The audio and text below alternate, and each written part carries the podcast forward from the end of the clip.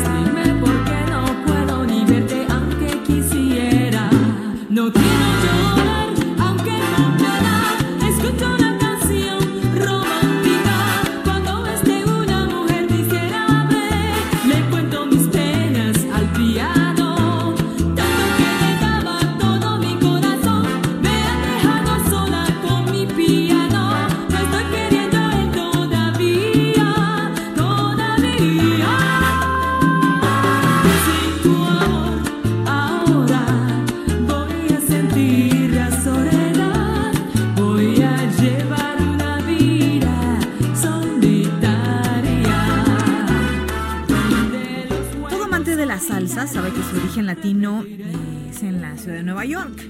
Son eh, muchos los exponentes de este género que recoge elementos del son cubano, música caribeña, incluso el jazz. Este género se extendió en Colombia al resto de Latinoamérica y abarca varios estilos como la salsa dura, romántica y la timba. Estos sonidos maravillosos influenciados a una orquesta japonesa eh, que comenzó a tocar salsa en 1990. Sus integrantes eran una combinación de japoneses con inmigrantes latinoamericanos. Lo que escuchamos es un tema que se volvió un clásico de la orquesta de la luz. Se titula Al piano.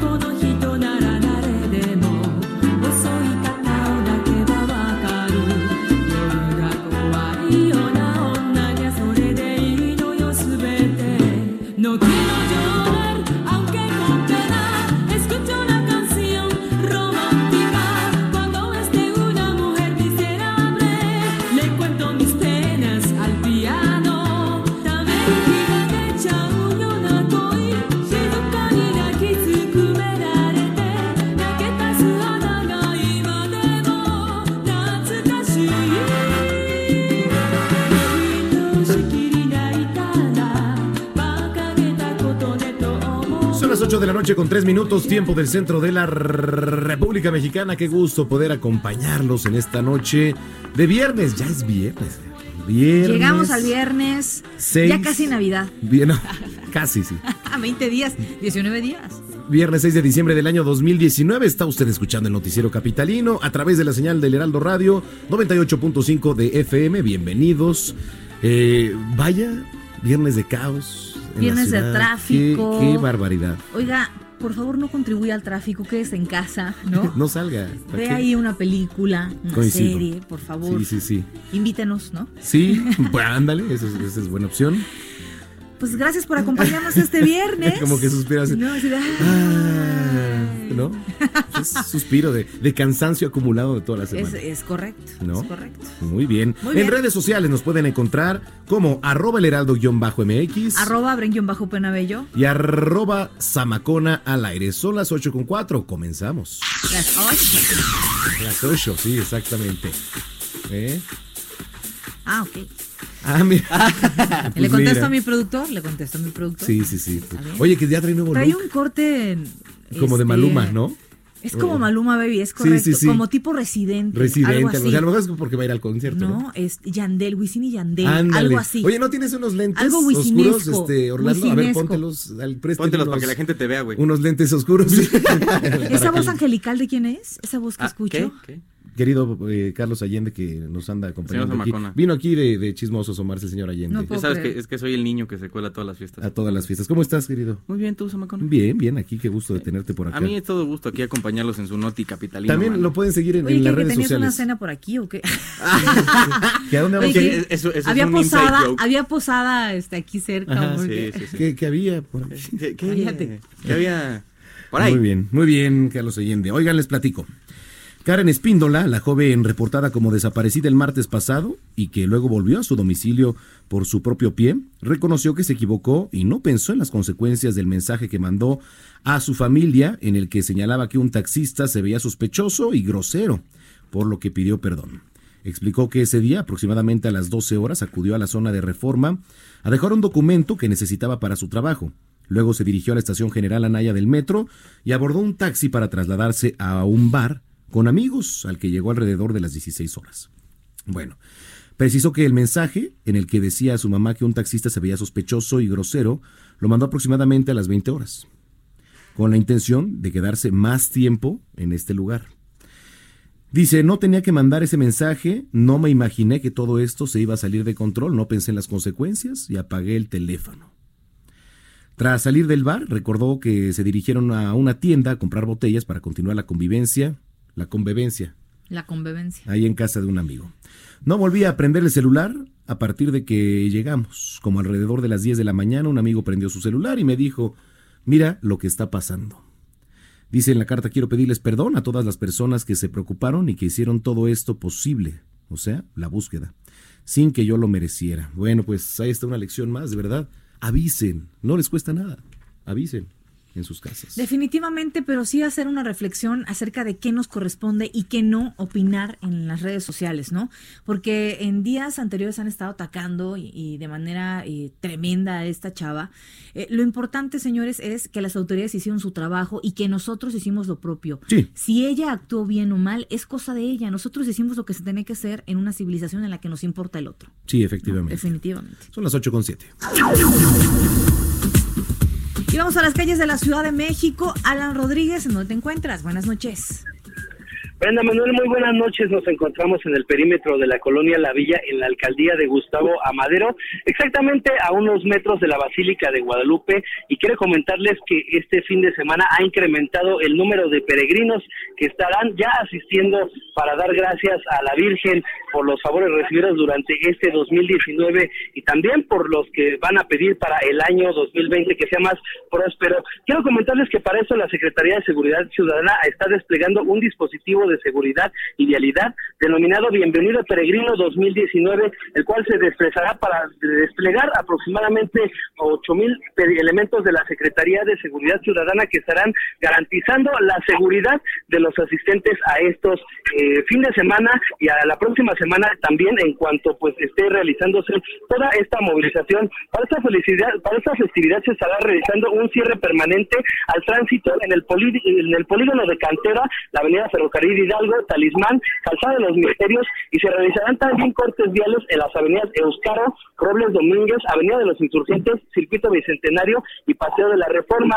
Algunas alternativas viales para evitar pues estas eh, eh, estas afectaciones a la vialidad pues son el periférico Manuel Ávila Camacho, la avenida Carlos Juan González, la avenida Ceilán y el viaducto en sus diferentes tramos. Por lo pronto quiero comentarles que hemos estado observando la eh, llegada de algunos de los peregrinos y pues bueno, todos ellos vienen en un ambiente completamente familiar, dispuestos a dar las gracias por todos los favores recibidos a lo largo de este año. En la zona pues también los peregrinos, los comerciantes están listos para recibir a los peregrinos y pues también tenemos un importante dispositivo eh, planeado por la, Secretaría de Seguridad Ciudadana y también elementos del servicio de limpieza de la Ciudad de México estarán procurando que las calles y todas estas avenidas aledañas al templo de la Basílica de Guadalupe permanezcan limpios durante todo este fin de semana. Por lo pronto es la información que les tenemos eh, desde la zona de la Basílica de Guadalupe.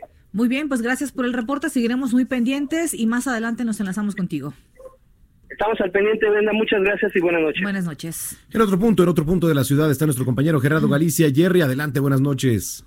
Con reporte desde el eje central, Manuel, Brenda, excelente noche. Van a encontrar todavía un avance complicado si dejan atrás la zona Isasá y se dirigen a la Plaza Garibaldi. El avance ya en algunos puntos completamente a vuelta de rueda y además hay que tener mucha precaución justo llegando a su entronque con la Avenida Juárez. En este punto eh, hay obras en los carriles de extrema derecha. De hecho, no hay banquetas y los peatones deben utilizar el carril confinado para el transporte público. Una situación un tanto peligrosa, así que habrá que tomarlo en cuenta, manejar con mucha precaución porque tenemos el cruce constante de ellos, de los peatones sobre el eje central, justo llegando al Palacio de Bellas Artes. Y si van a utilizar la Avenida Juárez, también se mantiene con un largo, largo asentamiento llegando a este punto por la operación de los semáforos. Y por lo pronto, el reporte. Muy bien, Gerardo, vamos a estar pendientes. Gracias y buenas noches. Excelente noche. 8 con 10. Raindrops are falling on my head.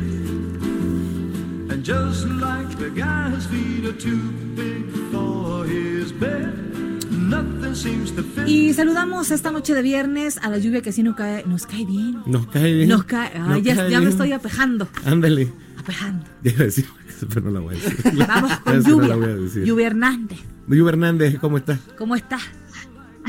Hola, muy buena Buenas noche de viernes a todos por allá. ¿Qué Cuéntanos cómo están las cosas en el metro. Pues en este momento están nuestras 12 líneas tranquilas, la afluencia es alta, sin embargo está controlada. Enviamos los trenes vacíos a las estaciones más concurridas como Auditorio, Insurgentes, Cuauhtémoc, Chabacano y Tacobaya, entre otras. Les recordamos que por seguridad nunca deben de bajar a vías, ya que pueden estar poniendo en riesgo su vida, ya que las vías se encuentran energizadas. En caso de que algún objeto se les caiga por accidente, pueden pedir apoyo al personal del metro, jefe de estación o a los elementos de seguridad. Muy bien. Muy ¿Cuándo, bien. ¿cuándo va a ser la posada de- del metro, Lluvia? Todavía no tenemos fecha, pero en ¿Todavía cuanto no la tengamos, Nos- no, todavía no. Pero nos avisan, ¿no? Sí, claro, nosotros les avisamos. Perfecto, bueno, Pues pues seguimos esperando la invitación. Nos portamos bien, ¿eh? sí, nos portamos bien. La verdad es que sí. Comemos mucho, pero nos portamos bien. Ah, bueno, está muy bien. Ah, me vale. Sí, me vale. Hijo, A ver, ¿hay plan o no de viernes? Oh, yo creo que sí, más tardecito. Ay, Ah. oye, pero ¿a qué hora si son las 8? Ay, la mamá, ¿no? Sí, sí, sí. Ya no son, ya no horas, La ya no son horas. Doña Brenda. Si es hora vez de ir de regreso, hija. Ya no hay sol. Ya no hay sol. Gracias, Lluvia. Buen fin. Lluvia Hernández del sistema de transporte colectivo Metro. 8 con 12. Bueno, y las desapariciones en México son un tema lacerante para nuestra sociedad. Se ha catalogado como una tragedia humanitaria y emergencia forense. Es un trabajo de nuestro querido Jerry Villela. Uno de los grandes males que azotan a la sociedad de nuestro país es la desaparición forzada de personas. Esta es una de las grandes violaciones a los derechos humanos que vulnera no solo a las víctimas y su entorno familiar y social inmediato, sino a toda la humanidad en su conjunto. El director en México de la Oficina de Naciones Unidas contra la Droga y el Delito, Antonio de Leo, aseguró que la desaparición de personas en nuestro país constituye una tragedia humanitaria y una emergencia nacional forense.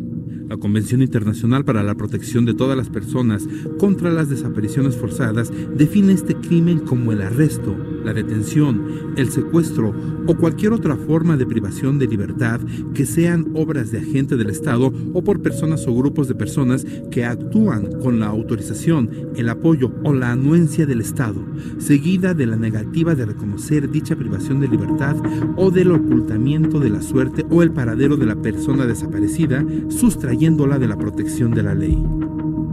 Durante la década de los 60, 70 y 80, en México se vivió un fenómeno llamado Guerra Sucia, que fue un conjunto de medidas de represión militar y política encaminada a disolver los movimientos de oposición política y armada contra el Estado mexicano. En los 90 surgió el Ejército Zapatista de Liberación Nacional, cuya inspiración política conjuga el zapatismo, el marxismo y el socialismo libertario, y su estructura militar es la de una guerrilla.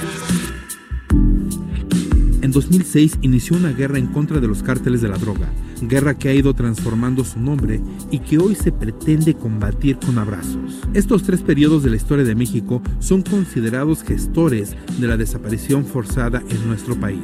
De acuerdo con cifras del Movimiento por Nuestros Desaparecidos en México, se estima que en nuestro país existen más de 40.000 personas desaparecidas y más de 30.000 sin identificar.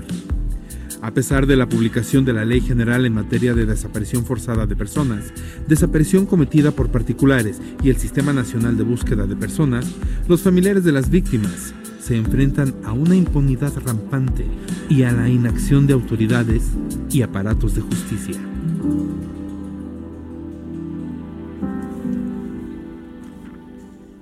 Bien, gracias a nuestro querido Jerry Villela. Hoy se entrevistó Ernestina Godoy con los miembros de la Comisión de Procuración de Justicia del Congreso Capitalino, quienes van a definir quién asume el cargo de este órgano. La actual procuradora dijo cosas interesantes sobre este tema. Escuchemos el reporte de nuestro compañero Carlos Navarro. Muy buenas noches. La Procuraduría Fiscal General de Justicia de la Ciudad de México debe ser un faro ante la situación que vive la capital del país. Así lo señaló la procuradora Ernestina Godoy Ramos, quien explicó su plan para encabezar esta dependencia en su entrevista con los miembros de la Comisión de Procuración de Justicia del Congreso Capitalino, encabezada por el diputado Eduardo Santillán. En la reunión celebrada en el Salón de Berto Castillo, recalcó que la Fiscalía puede y debe ser un faro, así como un referente no solo nacional, sino internacional en la investigación y la persecución de delitos, por lo que se comprometió a llevarlo a cabo en caso de asumir el cargo. Godoy resaltó que la Fiscalía entrará en funciones con reclamo de justicia frente al aumento de la violencia machista en contra de las mujeres y los casos de desaparición forzada de personas. Insistió que tiene que atender a las víctimas, que reconocer que existen, no ocultarlas, visibilizar y colocar a la institución del lado de las víctimas y la búsqueda de verdad, justicia, reparación del daño, acompañamiento y organización con la sociedad civil. En el área de formación y selección del personal se basará en un nuevo modelo para la investigación de delitos de mayor impacto, mediante la conformación de unidades de investigación integradas por ministerios públicos y policías de investigación, con el objetivo de que esas investigaciones en casos prioritarios o especiales para atenderlos. La inteligencia será esencial para la Fiscalía, puesto que debe de constituir el fundamento de un modelo de policía de investigación mucho más eficaz. Tras el encuentro de más de una hora con los legisladores en entrevista con los medios de comunicación, enfatizó que tiene confianza en ella para acceder al puesto. Escuchemos. Yo no estoy interviniendo en la definición del proceso. Yo estoy siguiendo las reglas que, que, han puesto y yo las voy a seguir. No tengo yo ninguna injerencia, no tuve ningún... No, no, no, no tengo posibilidad yo de, de, de, definir ahí nada. A ver, les insisto, yo estoy siguiendo el proceso que me está marcando el Congreso. Y esto en respuesta a los señalamientos de la oposición de que no se había cumplido la ley por parte de la jefa de gobierno al no elegir a una persona de la terna enviada. Eh, también en estas entrevistas participó Carlos Juan Manuel Gaza Gómez y Fernando Vázquez Herrera con la comisión. Y bueno, el presidente de la Comisión de Administración y Procuración de Justicia explicó que en esta parte del proceso se atiende exclusivamente el desahogo de entrevistas e intercambio de ellas, lo cual constituye el único propósito de la reunión. Esta es la información que tenemos. Muy bien, pues estaremos muy pendientes del desarrollo de este tema, Carlos. Mientras tanto, por supuesto, nos quedamos con esto que nos acabas de decir. Muy buen fin de semana para ti. Y el 15 de diciembre ya se decide quién es el fiscal de la Ciudad de México. Así es, un tema muy interesante. Entre eh, los participantes está la propia Ernestina Godoy. Ya veremos. Hasta luego. Muy buenas noches. Eh, nuestro compañero Carlos Navarro, 8 de la noche con 18 minutos.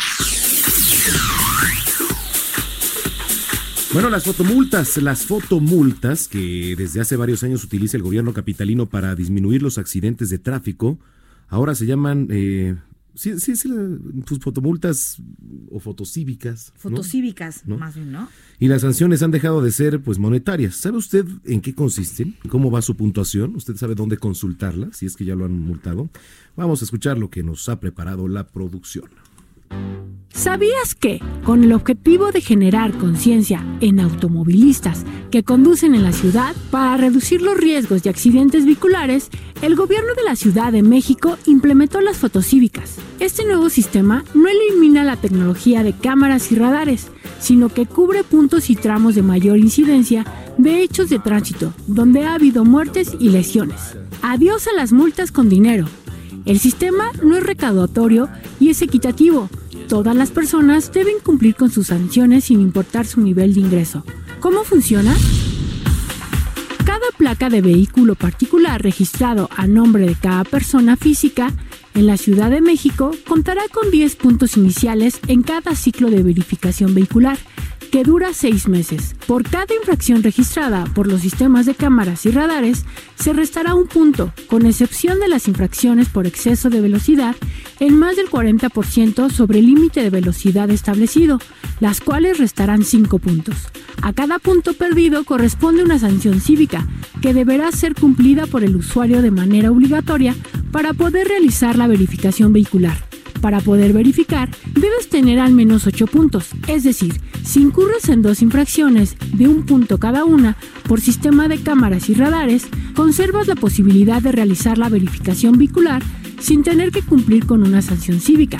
Al perder 3 y 4 puntos, deberás tomar un curso en línea que tiene como objetivo fomentar el conocimiento del reglamento de tránsito, comprender la jerarquía de la movilidad y crear conciencia sobre la importancia de respetar las regulaciones viales en la Ciudad de México. Al perder más de 5 puntos, además de tomar el curso en línea, tendrás que llevar a cabo trabajo comunitario de 2 horas, las cuales, conforme vas perdiendo puntos, se incrementarán 2 horas sucesivamente. El propósito del trabajo comunitario es la rehabilitación de espacios públicos de la ciudad y crear conciencia sobre la responsabilidad de tener un vehículo. Así que ya sabes cuáles son las sanciones cívicas que se te estarán aplicando en la ciudad y no te agarren desprevenido. Para Noticiero Capitalino informó Erika Ramírez.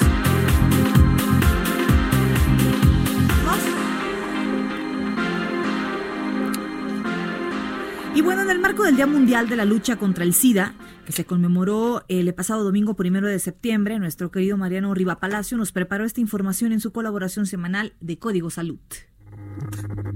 Todos los temas de salud que te interesan, de la A a la Z. Una voz autorizada para aclarar todas las dudas. Código Salud con Mariano Riva Palacio. En el noticiero capitalino. El Heraldo Radio 98.5. Buenas noches, Brenda y Manuel, amigos del Heraldo Radio. La infección por el virus de la inmunodeficiencia humana, el VIH, es una de las más importantes del mundo, tanto por el número de personas afectadas como por su carácter crónico, aseguran especialistas. Según datos de la Organización Mundial de la Salud, en 2018 se contaron más de 38 millones de personas con la infección, de las cuales la mitad recibió el tratamiento que le permitió tener una calidad de vida aceptable ya que sin acceso a las terapias antirretrovirales, la infección es mortal. Estos medicamentos antirretrovirales son capaces de bloquear determinadas proteínas del VIH, que son importantes para su ciclo de replicación. Los científicos han demostrado que la toma de estos fármacos bajo la vigilancia médica otorga una esperanza de vida similar a la de una persona que no tiene la infección. Esto lo dio a conocer Leonor Huerta, investigadora del Instituto de Investigaciones Biomédicas. En México, según el Centro Nacional para la Prevención y el Control del VIH-Sida, el CENSIDA, de 1983 al 2019 se reportaron 207.369 casos, de los cuales 78% son hombres y 22% son mujeres. Y en 2018 se registraron 17.130 nuevos casos de la infección. Recordemos que sigue siendo la principal vía de transmisión, la sexual. En la actualidad se cuenta con varios métodos de diagnóstico, pero dos pueden confirmar la enfermedad. Se trata de la prueba rápida de inmunocromatografía y la prueba ELISA. Anteriormente se tenían seis meses para detectar el VIH. Hoy con estos sistemas de diagnóstico, en cuestión de minutos, se pueden detectar los ácidos y anticuerpos que caracterizan la infección. Hasta aquí Código Salud por la señal del Heraldo Radio. Pero les recuerdo que estamos de lunes a viernes a las 11 de la mañana por la señal del Heraldo Televisión. Brenda y Manuel, amigos del Heraldo Radio, regreso con ustedes. Muy buenas noches.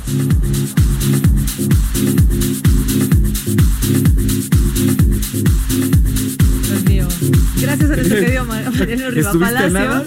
¿A nada? No, Me corté, ¿viste? De Corté que la te- palabra. de que te abrieran el micrófono Corté la antes. palabra. Y entonces nuestro querido auditorio hubiera escuchado No, todo lo que bien, dices. Está muy bien. Y la sanción también. Sí. no estoy yo sola en ella. esta cabina. Avi- avísenme. Avísenme, Avísenme. avísenme. ¿Cuántas maldiciones escucharon?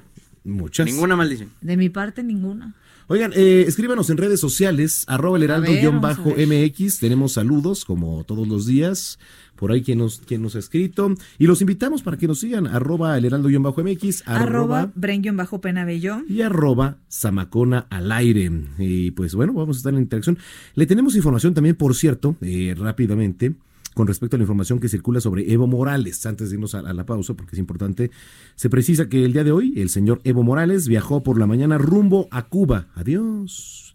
Según nos Qué bueno, informó, se trata de un viaje temporal y por el momento, pues es la información que ha estado disponible. Así El que, clásico bueno, voy y vengo. Voy y vengo. Roberto Velasco Álvarez también dice con respecto a la información que circula, bueno, lo mismo que ya le leí.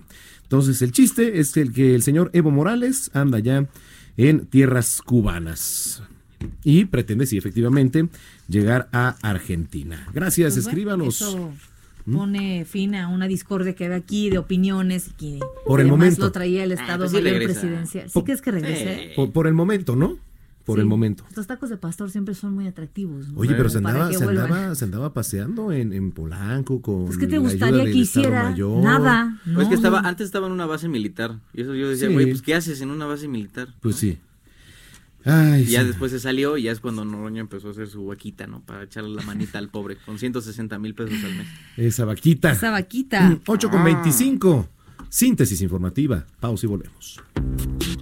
El titular del Observatorio Nacional Ciudadano de Seguridad, Justicia y Legalidad, Francisco Rivas, y el de la Unidad de Inteligencia Financiera de la Secretaría de Hacienda y Crédito Público, Santiago Nieto, firmaron un convenio que permitirá establecer las bases y mecanismos de colaboración para desarrollar proyectos y actividades en materia de prevención de los delitos de operaciones con recursos de procedencia ilícita, promoviendo la participación ciudadana. El gobierno de Estados Unidos amplió a Arizona el polémico programa Protocolo de Protección Migrante y un grupo de nueve venezolanos que solicitaron asilo en la frontera de Nogales ya fue enviado a Laredo, Texas, para ser devuelto a México. La Oficina de Aduanas y Protección Fronteriza informó oficialmente del primer caso de familias migrantes que fueron procesados en Nogales bajo este programa conocido como Quédate en México, que hasta ahora estaba activo en parte de California y Texas. La secretaria de Energía, Rocío Nale García, descartó reubicar a poblaciones cercanas a la refinería de Dos Bocas en el municipio de Paraíso, Tabasco, y solo una escuela primaria la cambiará de sitio por la colindancia que tiene con el proyecto. La Secretaría de Gestión Integral de Riesgos y Protección Civil publicó en la Gaceta Oficial la nueva norma técnica de instalación de juegos mecánicos temporales para establecer los lineamientos obligatorios para la colocación y operación de estos aparatos. El presidente Andrés Manuel López Obrador aseguró que gracias al buen desempeño económico se logró una disminución significativa en el pago de intereses de la deuda externa. El titular del Ejecutivo refirió que la pasada administración federal dejó una deuda de más de 10 billones de pesos y se tiene que pagar muchos intereses. México otorgó asilo político al exministro de Economía de Bolivia, Luis Arce Catacora, que mantuvo al país en una estabilidad económica de casi 30 años. Al menos 11 personas resultaron heridas en un tiroteo en una base naval aérea en Pensacola, Florida, en el que el autor de los disparos murió. La Armada de Estados Unidos confirmó otro deceso y señaló que un número no determinado de personas ha sido llevado a hospitales cercanos. Gerardo Villela, Noticiero Capitalino. Continuamos después de un corte con las noticias más relevantes en las voces de Brenda Peña y Manuel Zamacona en el noticiero capitalino en Heraldo Radio 98.5 FM. Regresamos. Heraldo Radio.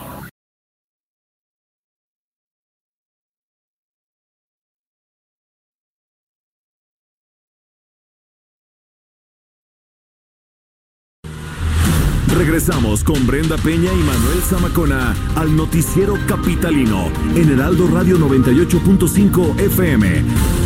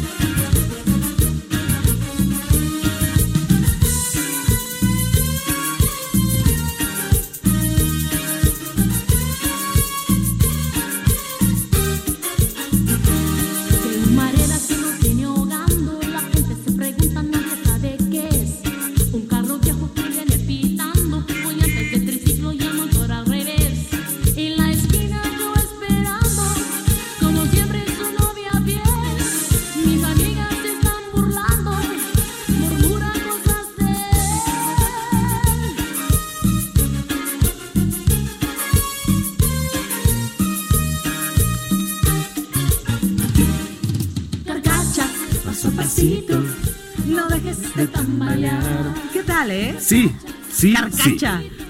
Ella fue una mujer que cambió paradigmas y además luchó contra el machismo, aún en su propia familia. ¿eh? Selena Quintanilla fue conocida como la reina del Tex-Mex. Selena, no. Sali- Sali- Ah, Salinas. sí, sí, sí. Salinas. Selena. Salinas. Eh, ya, ya les decía, es que me desconcentras. No, yo no te desconcentro, Sí, tú, tú me te des- desconcentras. Yo no tengo tu poder personal, lo tienes tú. Ah. ¿Eh? Ah, Ya es viernes, se nota. Selena Quintanilla fue conocida como la reina del Tex-Mex, aunque también cantó ranchera, balada, pop, latino y cumbia mexicana. Se le considera una de las figuras más relevantes de ese género, con ventas de discos superiores a los 75 millones de unidades. Lo que escuchamos es uno de sus grandes clásicos, La Carcacha. Carcacha. Carcacha. Carcacha. A ver, quiero escuchar a, Selena. trépale. cállate. Carcacha, paso a pasito,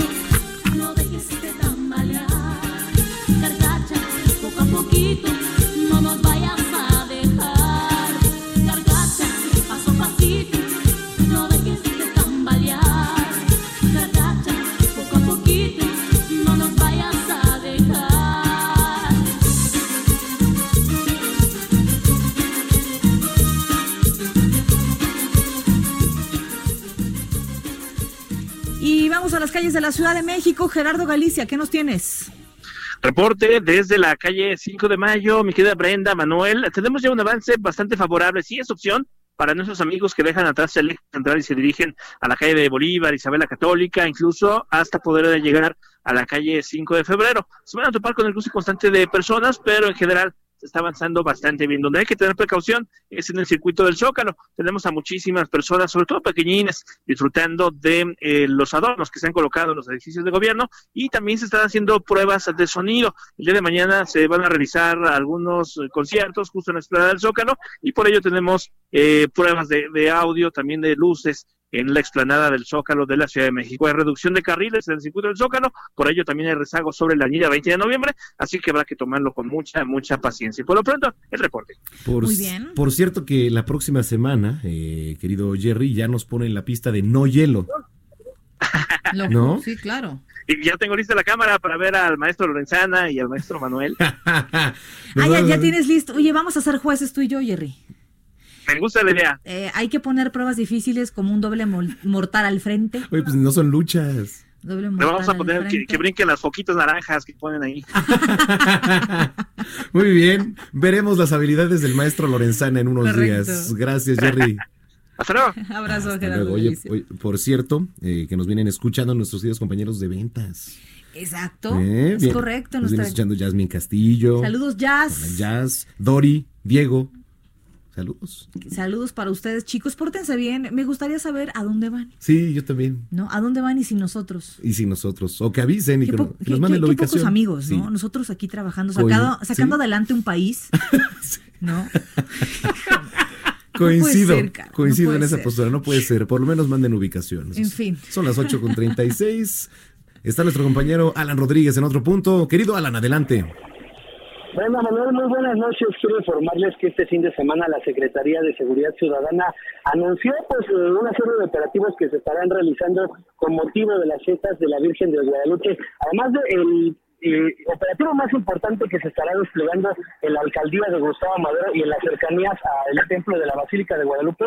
Pues bueno, estará desplegando también la Secretaría de Seguridad Ciudadana un eh, operativo con el objetivo de salvaguardar a los más de 50 mil feligreses que acudirán a las diferentes capillas, centros y centros religiosos en las 16 alcaldías de la Ciudad de México. Para esta acción preventiva serán destinados 2.111 policías que estarán apoyando con 377 vehículos, cuatro grúas, 13 ambulancias, tres unidades especiales y también estarán coordinando la vigilancia a través de un helicóptero. Esto con la finalidad de garantizar la seguridad de los participantes y asistentes a los múltiples eventos religiosos. Nosotros les recomendamos a nuestros amigos eh, radioescuchas y automovilistas principalmente, pues que tengan mucha precaución en las principales avenidas que conducen hacia la Basílica de Guadalupe que provienen desde diversos puntos de la Ciudad de México, como lo es la Avenida Calzada Ignacio Zaragoza, la eh, Avenida de los Insurgentes, la, la autopista México-Pachuca y también pues en toda la zona de la alcaldía de Gustavo Amadero es la recomendación para evitar accidentes y para permitir que nuestros amigos peregrinos arriben a celebrar pues esta fecha tan importante para ellos con toda la seguridad. Por lo pronto es el informe que tenemos y el reporte que tenemos esta noche. Gracias y buenas noches. Muy buenas noches para ti también, Alan Rodríguez. Buen fin de semana. Excelente fin de semana para ustedes también. Estamos al pendiente. Gracias, 8 con 38. Oigan, ¿les gusta el box? El box. ¿Te gusta el box, palitos? A ti, a ti te hace falta ver más box. Ver más box. Ver más Esa es de box. otra empresa, güey. ¿Eh? Esa es de otra empresa, de otra No- marca. No sé de qué estás hablando. Ah, pues yo no sé de qué estás hablando. Qué bueno, porque este fin de semana se llevará a cabo la revancha entre el boxeador mexicano Andy Ruiz. ¿Ubicas a Andy Ruiz? Sí. A ver de dónde lo ubican. Andy. De, de ahí, de, de, de que fue, ¿no? A ver, tú, ahí ¿de Palitos y bolitas. De, Y el pugilista preciso. británico Anthony Joshua, ¿ubican, ¿ubican a este hombre? sí, como no, es Anthony un, Joshua. un boxeador. Bueno, Andy Destroyer Ruiz, ¿qué tal, eh? ¿Andy qué? Andy- ¿Destroyer? Destroyer. Destroyer. Destroyer. Intentará defender a los títulos de peso pesado de la Asociación Mundial de Boxeo, la Organización Mundial de Boxeo y Federación Internacional de Boxeo. Todo de boxeo. Todo de boxeo. Al respecto, vamos a escuchar la entrevista que nuestro compañero Oscar Mota le hiciera a este campeón Eric el Terrible Morales. Viene la pelea de Andy Ruiz. ¿Cuál es el pronóstico eh, que podría eh, revisar el terrible? Pues mira, eh, Andy Ruiz tiene enfrente eh, a un peleador, un ex campeón mundial que va a buscar vengar esa, esa derrota es- y recuperar sus títulos mundiales. Es una pelea muy muy complicada, es una pelea muy difícil. Andy Ruiz es un peleador muy entregado. Tuve la oportunidad de verlo en Guadalajara entrenar. Fui a hacerle una entrevista para, para una cadena televisiva americana. Lo vi, me sorprendió la velocidad que tiene. Lo hace muy bien. Pero al, al final del día, pues está en, en desventaja con algunas otras situaciones como la altura, eh, la distancia, el tipo de boxeo. Entonces será una pelea muy, muy, muy comprometida, muy difícil, pero no imposible. Y esperemos que Andy Ruiz salga con ánimo, con ganas y de defender ese título y, y logre vencer a, una vez más a, a Joshua, que es un peleador muy complicado. ¿No le afectará que a lo mejor pasó mucho tiempo en promocionales? En... No, fíjate que yo también pensaría lo mismo, pero tenemos que tener en cuenta que un peso pesado no tiene el problema del peso. Peso pesado no tiene que no tiene problema de no comer, no, des- no deshidratarse, no, eh, eh, no tiene problema de, movilidad. Cuando tú eres peleador y estás cansado de, de- batallar con el peso y que te mueve para allá y para acá y entrevistas, ahí sí tenemos problemas porque tenemos un desgaste. Pero si constantemente estás comiendo y estás tomando agua, no pasa nada. Estás tranquilo, no pasa nada. Puedes hacer todas las actividades. Pero, y, este, y creo que en las últimas semanas sí se, ya se dedicó 100, al 100% del boxeo. Gracias y les recordamos que a nuestro compañero Oscar Mota usted lo puede encontrar como arroba mota-sports. Bueno, eh, a ver, el virus de la gripa adquirida en el metro de la Ciudad de México. ¿Cómo está eso de, de la gripa adquirida en el metro? A ver, O cuenta. sea, ¿cómo, cómo será? Yo me imagino que se refiere a todos los virus que hay a lo mejor en un vagón del Sí, metro. Imagínate la cantidad de manos Claro. y manoseadas. Hay estudios que Los- dicen los- los cuántas tubos. bacterias se encuentran en cada vagón del metro. Imagínate nada más. Sí, sí, sí, totalmente. Es nuestro compañero Abraham Arreola, siempre curioso, nunca incurioso. Un estilo, estilo fresco, joven, dinámico, una forma divertida para conocer, explorar y disfrutar de la información. Siempre curioso, nunca incurioso. Con Abraham Arreola. Noticiero Capitalino 98.5. ¿Cuántos de nosotros no hemos viajado en metro? Tú, tu madre, tu hermana, tu padre y hasta tu abuelita, incluso tus animalitos queridos. Es más, hasta las maletas gigantes que trajiste cuando recién llegaste a la ciudad. Y pareciera que en horas pico no cabe ni un alfiler, pero hay alguien que siempre logra entrar al metro. No importa si la puerta está por cerrarse o si literal todos se andan oliendo hasta los pensamientos de tan pegados que están. Y este pasajero incómodo es...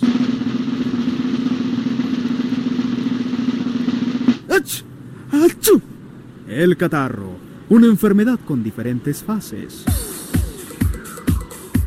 Dolor de garganta, congestión nasal, gripe, fiebre, en fin, el paquete completo. Y todo culpa de estos virus.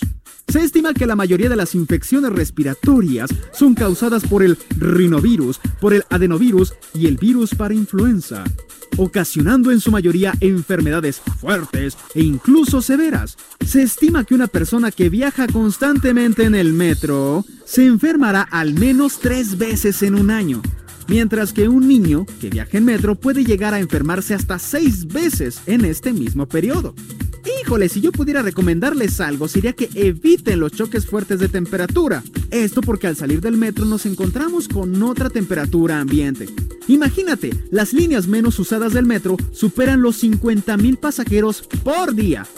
Es decir, 50.000 pares de manos tocaron ese tubo donde tú estás recargado. Y no todas esas manos estaban limpias. Y ya ni digamos de la línea rosa, en donde tan solo en algunas estaciones se superan las 250 mil personas por día. Así que la próxima estación, procura que sea tu salud. Gracias, Abraham Arreola. Oye, creo que yo adquirí algo ahí en, en el metro. ¿no? Es que traes una infección en el dedo horrible. Le- le- Traes una infección en el dedo terrible. Horrible. Ahorita Oye, deberías tuitearla. No, foto. sí. manda la foto. No, mira. O sea, a ver, Enséñale aquí a la cámara, por favor, en donde estamos transmitiendo no, que no puede ser, claro que no. Sí se ve, ¿eh? Yo creo que sí se alcanza a ver sí ahí arriba. o sea, le es traigo- un dedo como de moped. Lo traigo hinchado. Como o sea, de- es que- sí, sí, la, la uña, la. No, no, no. Ese es el, es el famoso dedo de Shrek. El, el dedo de Shrek, sí, efectivamente. Oye, este fin de semana en el Zócalo se va a llevar a cabo eh, un festival, se llena de música, festivales internacionales que está organizando el gobierno capitalino. Para platicar de esto tenemos en la línea telefónica y nos da mucho gusto saludar como siempre a Argel Gómez, él es director de grandes festi- festivales de la Secretaría de Cultura de la Ciudad de México. Argel, qué gusto saludarte, muy buenas noches. Igualmente, gracias, un saludo a tu auditorio. Platícanos, ¿qué va a haber este fin de semana en el Zócalo? Efectivamente, un gran festival aquí en el Zócalo de la Ciudad de México. Tenemos Radical Mestizo, un festival de música del mundo. El próximo, ya mañana, el sábado, a partir de las 12 del día, tendremos exponentes de este género musical de muchas partes del mundo. Vamos a tener a Gogol Bordello, que viene de Nueva York y que es un grupo pues de migrantes de Europa del Este, que realmente trae una propuesta muy potente, igualmente Felicuti de Nigeria, vamos a tener a Michelle Blades, vamos a tener a las Cumbia Queers que vienen de Argentina, un grupo de mujeres realmente muy dinámicas y energéticas, también vamos a tener a 47 Soul, a Red Barat que mezcla el hip hop, el funk con música palestina. Entonces mañana a partir de las 12 y hasta las 10 de la noche va a haber realmente oportunidad de escuchar músicas de fusión, de mezcla de muchas partes del mundo aquí de forma gratuita en el Zócalo. Y el pastel fuerte, importante, viene el domingo. Al cierre del festival vamos a tener a partir de las 5 a Jimbo, que es una pionera del hip hop mexicano, así como alemán de Baja California, que pues eh, tiene, bueno, rompe las redes, tiene muchísimos seguidores, y el cierre es nada más y nada menos que Residente, el ex vocalista de Calle 13, que viene aquí a la Ciudad de México por primera vez a dar un concierto gratuito. Entonces, bueno, estamos ya listos, preparados para recibir a miles de capitalinos a disfrutar de la música del mundo. Entonces, digamos, eh, el cierre fuerte es residente, porque de hecho aquí ya nos estaban preguntando en, en la producción que, que lo querían ir a ver y todo. ¿A qué hora empieza? Eh, ¿Horarios? ¿Cuáles son las recomendaciones para todos los que van a asistir? Claro, el, el sábado es de 12 del día a 10 de la noche.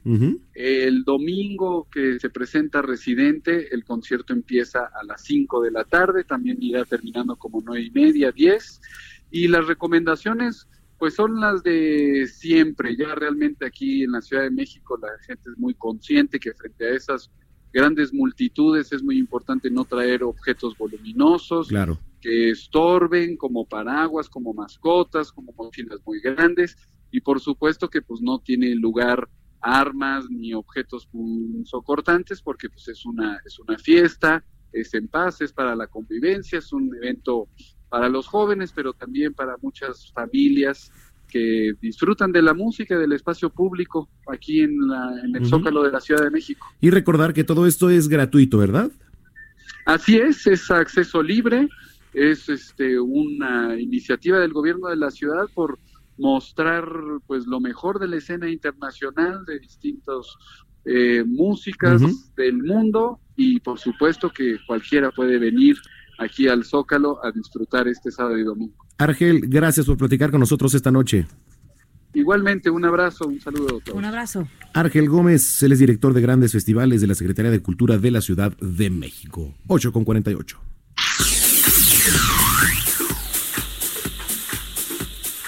Y ahora saludamos. eh, ¿En qué, en qué parte del mundo estará Gonzalo Lira? No sé, un día está aquí, 10 ¿Sabes días qué? no. ¿Sabes qué? ¿Sabes qué? ¿Sabes qué? Vamos a tener que hacer una, una consulta. ¿Cómo para qué? Vamos a tener que hacer una consulta para saber, eh, pues que el señor Gonzalo nos tiene que invitar a donde vaya, ¿no? Totalmente de acuerdo Los contigo. Cabos, Morelia, Guadalajara, Sí, pero sí, sí. Colombia, pero Nueva York, pero ¿qué le pasa? ¿qué- qué- qué- Hoy en Oh, hoy Tulum. infeliz, O en Tulum. ¿Qué te pasa, Gonzalo? ¿Qué diablos te ¿Qué pasa? tal? ¿Eh? ¿Qué traes? ¿Cómo están? ¿Cómo están? Saliendo, Me encanta porque vamos a tener esa consulta. siempre, siempre que creo que los voy a extrañar, siempre que creo que los voy a extrañar, me llega su, su tufo envidia y ya sé, lo siento cerca. O sea, qué, qué, qué bárbaro. ¿Cómo están? No, muy, muy bien, aquí ya sabes, con el mood de viernes. A ver, ¿qué película tenemos que ir a ver? Cuéntanos, por favor, ¿qué andas haciendo? Pues ando acá en el Festival de Cine de Tulum, que es la primera edición. Y interesante, yo no conocía Tulum, es un lugar muy particular. Y creo que el festival busca repetir como la experiencia de los visitantes a Tulum. Entonces ha sido algo como muy austero, pero con buenas películas. Hoy vimos una película con Kirsten Stewart, eh, que se trata sobre Jan Seberg, esta actriz francesa que se ve involucrada con los Black Panther, con las Panteras Negras, y, y- y- e incluso llegó a ser investigada por el FBI. Entonces, una película que pronto estará en cines, ya tocará platicarla, pero este fin de semana hay cosas interesantes, tanto en el cine como para ver en casa. Por ejemplo, en el cine se estrena una película que es una producción mexicana, pero es dirigida por una eh, directora iraní radicada acá, se llama Luciérnagas, y es la historia de un migrante de Irán que huyendo de una persecución porque es homosexual, se sube a un barco de carga y en el puerto de Veracruz. Y precisamente es como este reencuentro con él mismo en un país que pareciera ser tan retrógrada como el que viene, pero en el que va encontrando personas con las que eh, va haciendo una amistad que quizá no tenía y empieza a cuestionar esa necesidad de regresar al lugar de origen porque precisamente aquí se siente más a gusto que de donde es y la película juega con esos cuestionamientos, ¿no? Entonces, una película muy tierna, la verdad, creo que eh, muy inteligente en su manera de abordar los temas, en ningún momento es sordida, en ningún momento se tira el drama. Es una película que yo diría que incluso familiar para adolescentes, para empezar a entender un poco de qué se trata el descubrir la identidad y la sexualidad, creo que es una muy buena opción. Y también para quienes les gusta irse a sufrir al cine, cosa que no, no, no le pasa a Brenda, pero hay una película de terror. Ah, a ver, eso sí, eso sí. A ver. La cabaña siniestra. La cabaña siniestra. Suena, suena muy genérico el título. Sí, sí, sí. Suena, suena cualquier cosa. Ajá. Es muy común, ¿no? Sí, pero la verdad es que es una película muy interesante. Cuenta la historia de un padre y sus dos hijos. A él acaba de enviudar, los hijos están todavía en duelo y él rápidamente toma una relación con una chica mucho más joven y se van de vacaciones los cuatro juntos. El padre tiene que regresar a casa por, por una situación laboral y deja a los niños al cuidado de esta eh, posible nueva madrastra, ¿no? Por que ¿quién hace eso? forma. Oye, es que ¿Quién cuando la? Bueno, narras, cuando narras las cosas suena como ilógico. O sea, ¿quién deja a sus hijos con la nueva madrastra maldita? Nadie.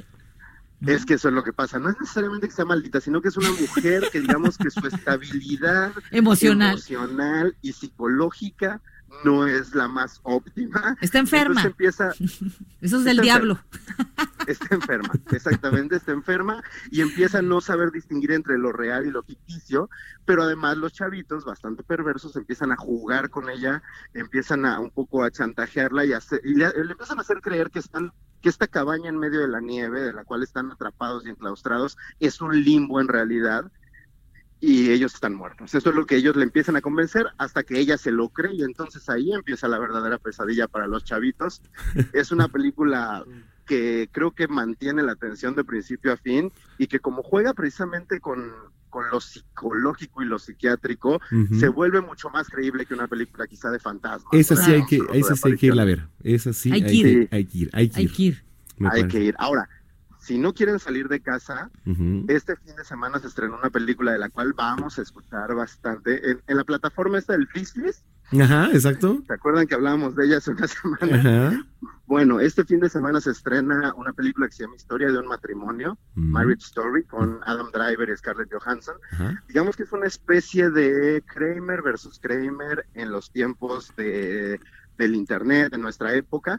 Es la historia de un matrimonio que se está separando, pero como durante esta separación eh, del matrimonio quieren mantener a la familia unida porque tienen hijos. Entonces es una película muy interesante, muy tierna, un poco, un poco dura si alguien ha pasado por un divorcio, ya sea el propio o el de sus padres o el de alguien cercano Ujú. pero la verdad es que creo que se trata con mucha delicadeza, con mucho tacto y va a dar mucho que hablar. Ya empezó a ganar premios en los en los Gotham Awards, acaba de ganar mejor actor Adam Driver, mejor director. Entonces, va a llegar seguramente a los Oscar y entre esa y Irishman, la plataforma está empezando a acercarse a sus premios. Pues de entrada, imaginarte a Scarlett Johansson casada ya es interesante, ¿no? bueno, Scarlett este, se está, está a punto de casarse, de hecho, en la vida real. Y tú estás muy triste. Yo estoy muy triste. Hace poco descubrí que Scarlett Johansson tiene mi edad y, y yo no sé dónde estuve todos estos años. ¿En dónde? est- En, en, en- Morelia. ¿Cómo que en, More- en Colombia? Parcero en Colombia. Parcero, en Colombia, parcero. parcero, hermano. Ay, de veras, chico. Muy bien. ¿Dónde te seguimos, querido Gonzalo? Arroba Gonis, G-O-N-Y-Z. Ahí pueden leerme Gonis. y ya saben. que El ahí Gonis. Están las recomendaciones. te vamos a presentar el Gonis, te El vamos Gonis. a presentar como el Gonis. El Gonis. Híjole, yo luego les cuento una historia que por lo cual no me gusta que me digan el Gonis porque es como mi nombre de delincuente impuesto, pero bueno. Y de, tu, y, y de, red- de redes sociales, querido. Exacto. Soy Gracias. abiertamente un delincuente. Un abrazo. Abrazo. Que estén bien. Son las 8 con 55. ¿No lo odias? No, no a lo Gonzalo- odias a sí, a veces, ¿No lo sí, sí, sí, por supuesto. Ay, yo también. Sí, sí, sí. Oye, hay que ir a ver la, la cabaña. Al Gonis. Eh, ¿La cabaña qué? La cabaña, que- La- Con, con la niñera maldita, ¿no? Hay que ir a verla luego, ¿no? ¿Ya nos vamos? A ver qué tal. ¿Qué? ¿Con qué nos ¿Por? vamos? No, pues ya es viernes. Oigan, mandan ubicación, digan dónde andan. Manden, ¿no? A los que nos están Ubicación escuchando. posadera, Mire, ubicación le voy a dar el posadera. teléfono de Brenda. Apunte muy bien. A ver, apunten. Soy capaz de decir tu número. No, no es cierto. Ya nos vamos, gracias por habernos escuchado, Noticiero Capitalino. Maneje con cuidado, eh, si bebe, pues no maneje, por favor, sea responsable. Mire, porque- Hay alcoholímetros, sí, ¿eh? Pero no es eso, es de verdad conciencia. Claro, por supuesto. Es conciencia. Bueno. Definitivamente. ¿Con qué Grupo? Nietzsche, Grupo Nietzsche, eh, cerramos nuestro noticiero con música de un grupo formado en el 78 allá en Bogotá, en Colombia, Parcera. La discografía de Grupo Nietzsche es pues basta. En el 90 apareció el disco Cielo de Tambores, donde se incluye del tema con el que esta noche nos despedimos. Busca por dentro. Ay. Vámonos, vámonos a. Oigan, sí, manden ubicación, Sí, ¿eh? ya, ya. Buen fin de semana, disfruten el viernes, que lleguen con bien. Carlos, gracias por Don acompañarnos. Carlos. Hombre, siempre es un gusto estar aquí Oigan, de ficus. Y, y recordarles que mañana tenemos una cobertura especial, justamente estos tres jóvenes eh, guapetones que estamos aquí. Vamos Ah, a tener claro. una cobertura especial por el mensaje que va a dar Claudia Sheinbaum debido a su primer este, año Informe de gobierno. gobierno. ¿no? Esté pendiente de las redes sociales. Así que Nos vemos mañana. Nos Adiós. vemos mañana, querido.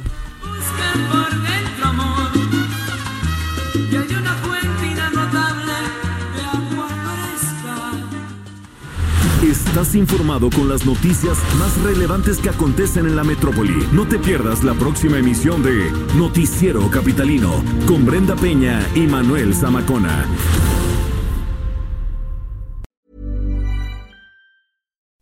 Would you like to look five years younger? In a clinical study, people that had volume added with Juvederm Voluma XC in the cheeks perceived themselves as looking five years younger at six months after treatment. Look younger, feel like you. Add volume for lift and contour in the cheeks with Juvederm Voluma XC. Reverse signs of aging by adding volume to smooth laugh lines with Juvederm Volure XC. For important safety information and to find a licensed specialist, visit juvederm.com. That's J U V E D E R M.com. Not for people with severe allergic reactions, allergies to lidocaine, or the proteins used in Juvederm. Common side effects include injection site redness, swelling, pain, tenderness, firmness, lumps, bumps, bruising, discoloration, or itching. There's a risk of unintentional injection into a blood vessel, which can cause vision abnormalities, blindness, stroke, temporary scabs, or scarring. Talk to a licensed specialist to find out if it's right for you.